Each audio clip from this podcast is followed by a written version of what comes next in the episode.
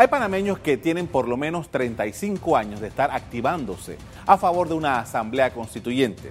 Este método reformatorio no era posible porque la constitución de 1972 no lo establecía, pero en el 2004 esto cambió y el interés creció.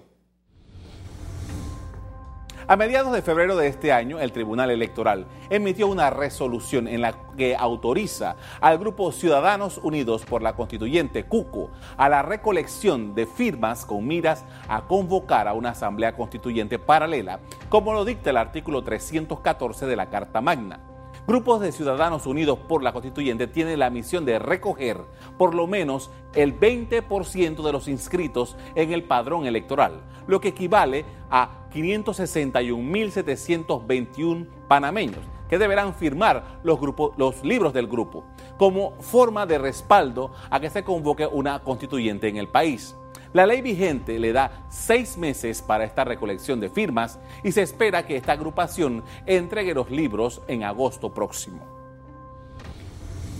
La iniciativa de Cuco contrasta totalmente con las intenciones del presidente electo Laurentino Cortizo, quien busca hacer cambios a la Constitución mediante dos legislaturas en los próximos meses, en base al borrador que ha preparado la Concertación Nacional. Documento base, lo que sale de aquí de concertación, nosotros tenemos un equipo eh, que va a estar revisando lo que sale de concertación para posteriormente pasarlo a la asamblea, a la nueva asamblea eh, y esperar que se instale y se conforme la comisión de gobierno.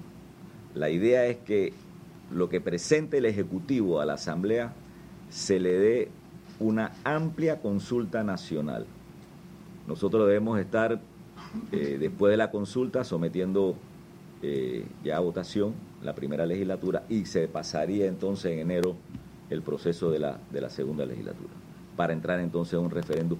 Quisiéramos que ese referéndum se haga eh, en un año.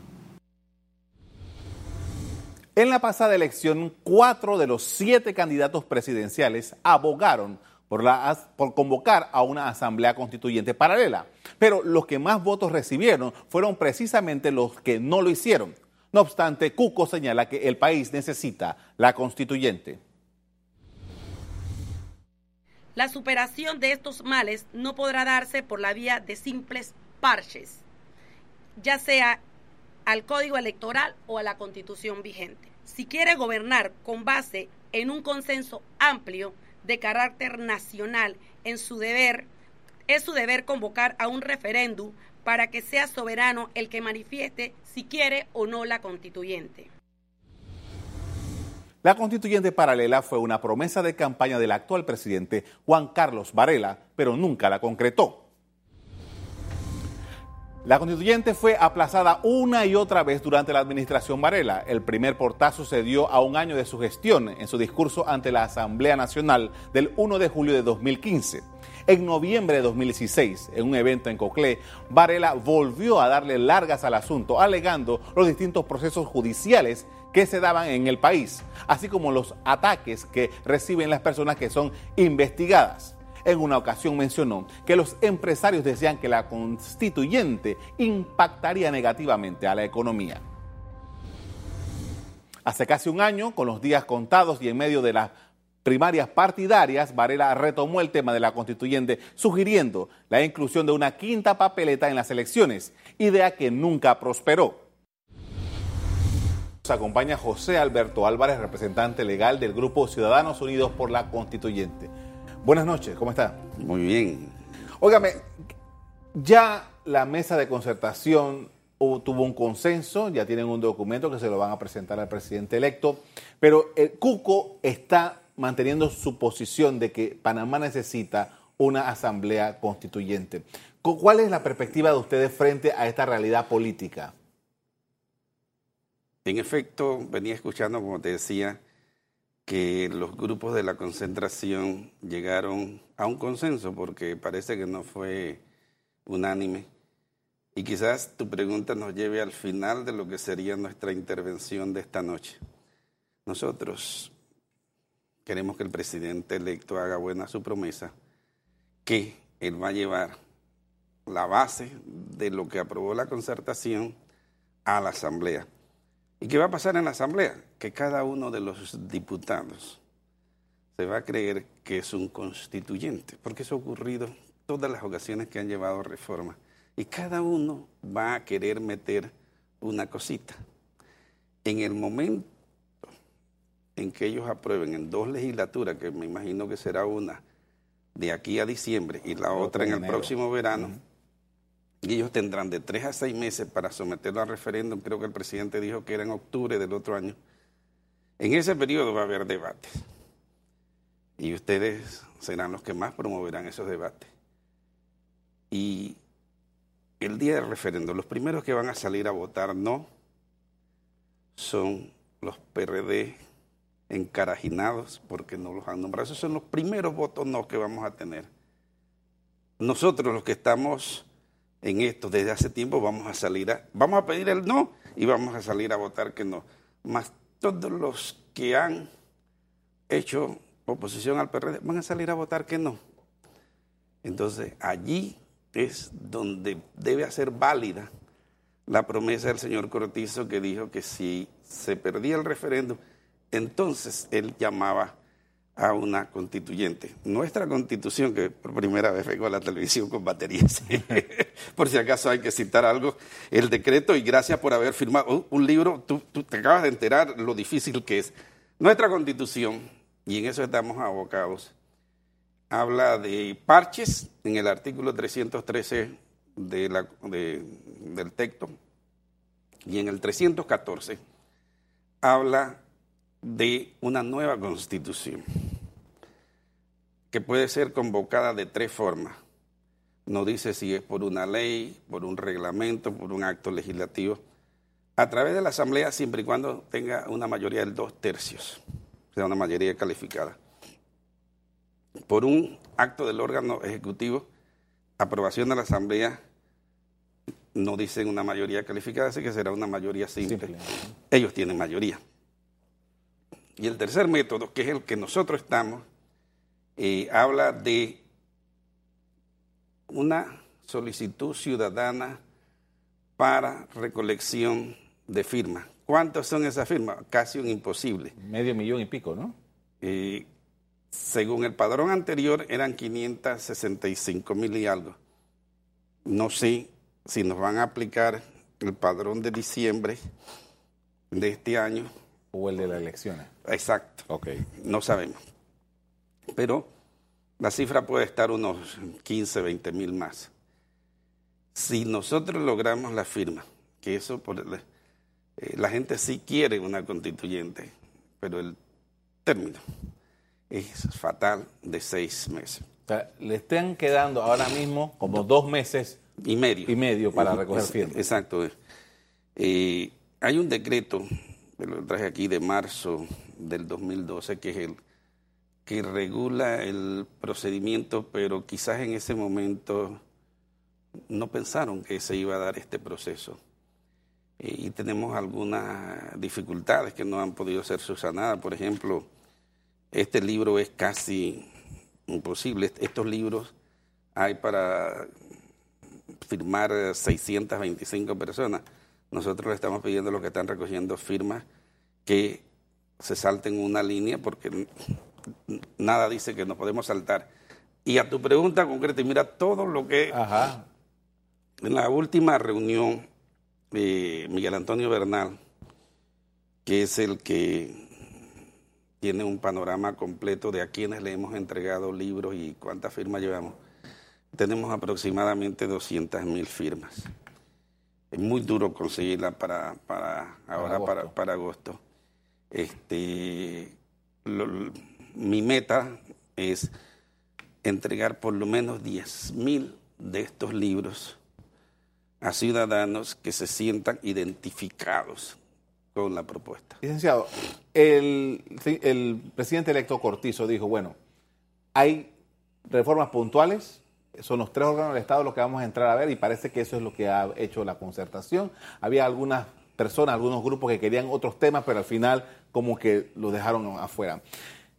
La constituyente, como ustedes la están planteando, es mucho más abarcadora. Es libro completo de la Constitución, ¿qué elementos ustedes piensan que, aparte de los órganos del Estado, deben ser incluidas en una reforma constitucional? Mira, como es abrir totalmente a reforma, y, aquí eso sí nos da para muchos programas. Eh, aparte de los temas puntuales, que por supuesto la Asamblea no se va a meter, por ejemplo, el juzgamiento de diputados, el nefasto fuero electoral, eso no se lo van a quitar. No se lo van a quitar, entonces será un organismo fuera de la Asamblea, que es el organismo de la Constitución, digo, la constituyente, para reformar la Constitución e incluir otros temas. Uno de los temas que, que, que a mí me agrada, por ejemplo, es el asunto que yo le llamo válvulas de escape constitucional. en otros países, para tomar decisiones hasta de si se amplía o no una carretera, llaman al pueblo a consulta y el pueblo vota. Y si vota que sí la hacen, y si vota que no, no la hacen. Eh, por ejemplo, y eso no importa que estemos en votaciones permanentes, porque habrá votaciones, por ejemplo, en Chiriquí, porque si el divisional del MOB no sirve, no tapa hueco, y el pueblo lo, lo quiere sacar, en vez de trancar calle, hagan una solicitud, reúnanse y que eso sea obligatorio. Eh, eso es un tema como para darle más paz eh, social al país. Hay un tema que por miedo la, eh, los señores de la concertación, y yo sé que los señores de la Asamblea y los empresarios de este país no quieren que se toque, que es el título del canal. Pero el título del canal hay que tocarlo por una cosa. Mira lo que está pasando con el nombramiento del licenciado González, que ha dicho el procurador de la administración y que está en debate en la Corte, que es un nombramiento que vio. Exacto. Entonces, ¿qué se hizo en el pasado cuando había magistrados de la Corte que salían de la Asamblea o de ministros? En el parche constitucional del 2004 se aprobó que ningún magistrado de la Corte podía salir ni de la Asamblea ni del gabinete. Entonces, ¿por qué no podemos poner esa misma esa misma regla para los futuros directivos del canal. Y así nos evitamos esto de que el presidente nombre a sus allegados del gabinete o la asamblea ponga presión porque quiere uno de ellos. Usted nos hizo hace un rato toda una, una, una ruta de lo que podría pasar de aquí a un año con este tema que ha propuesto el presidente electo. El grupo Cuco, ¿qué se plantea aparte de lo que usted me haya dicho, si de aquí a agosto no, no reciben las firmas que necesitan? Bien, lo hemos estudiado y sobre todo que en el grupo hay bastantes abogados.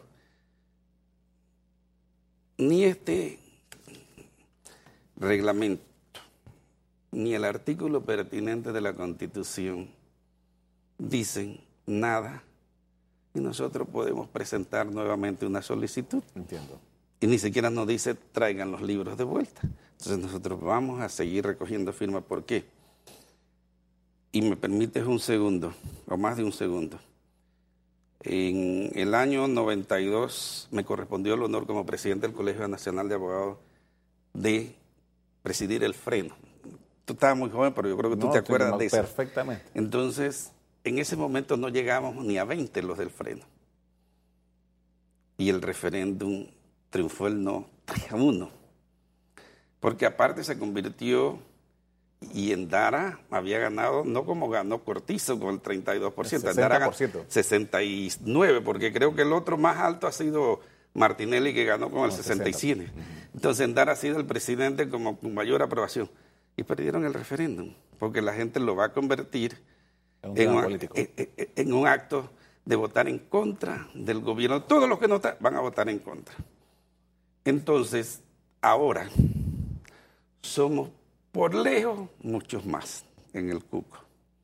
Y como te decía, cuando yo termine de repartir 10 mil de estos libritos, serán 10 mil personas en el país que serán como activistas, que se van a convertir en las personas que, aunque sean la comunidad más chiquita, en la reunión de padres de familia, que van a estar abogando por decir no al parche, y sí a una constituyente. Entonces, yo solo espero tener vida para disfrutar debatiendo con cualquiera de estos diputados de la Asamblea. Yo con los de la concertación no quiero nada porque, es más, cuando yo era presidente del colegio, como eso no tenía más nada, yo no sé eso de dónde revivió, yo le dije al colegio, a la directiva, vamos a salirnos de eso.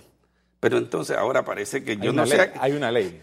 no, no, sí, sí, exacto. Nosotros, o sea, que nos salgamos de allí no significa que perdemos el puesto. Entiendo. ¿Me explico? Porque, porque por una, una disposición legal del año 2008, creo, entonces este, hay 23 organizaciones que tienen puesto. Pero ¿qué, qué, qué es lo que pasa? Mira, en este país hay dialoguitis. Todos los que pierden piden diálogo. A mí me gusta ir a elecciones, me gusta ganarlas.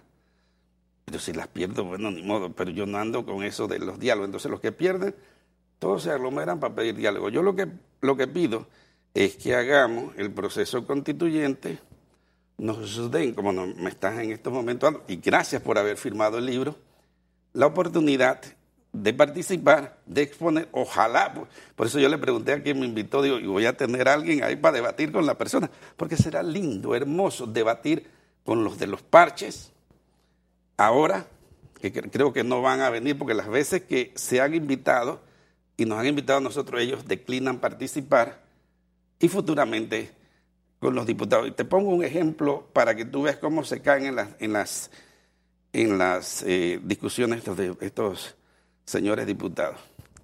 En el año 92, y acuérdate que el ejército de los Estados Unidos estuvo hasta el 99, había un artículo que decía, la República de Panamá no tendrá ejército. Yo decía, pero oye, vamos a poner en la República de Panamá no habrá ejército. No era una simple redacción. Quedaban que no sabían qué decir. Claro. claro, por un artículo los ciudadanos estadounidenses militares no se iban a ir, pero quedaban inconstitucional. Y se daba un ejemplo de soberanía. Pero ni siquiera eso, porque, porque eh, la mente de estos señores, y bueno, ahora hay una gran cantidad de jóvenes en la Asamblea, yo espero que estén imbuidos por esa, ese ánimo democrático y participativo que es una Asamblea Constituyente. ¿Tendrá futuro una Asamblea Constituyente? Mira, una Asamblea Constituyente, como lo dispone la Constitución, y habla de 60 miembros. Y dice que deben ser por representatividad provincial, comarcal eh, y de otras áreas, pero no especifica. Ese es el gran temor, porque la regulación está en manos del Tribunal Electoral. Y los partidos políticos, por supuesto, que van a asegurar su, su cuota de participación en la elección. Pero en este país hay mitad inscrito y mitad no inscrito, entonces hay que darle la mitad de esos 60, o sea, 30, a los sectores que no están en partidos políticos. Le agradezco mucho por compartir con nosotros su experiencia y su visión sobre esto de la constituyente. Es rapidito. Sí, es rápido. A ustedes también le doy las gracias por acompañarnos.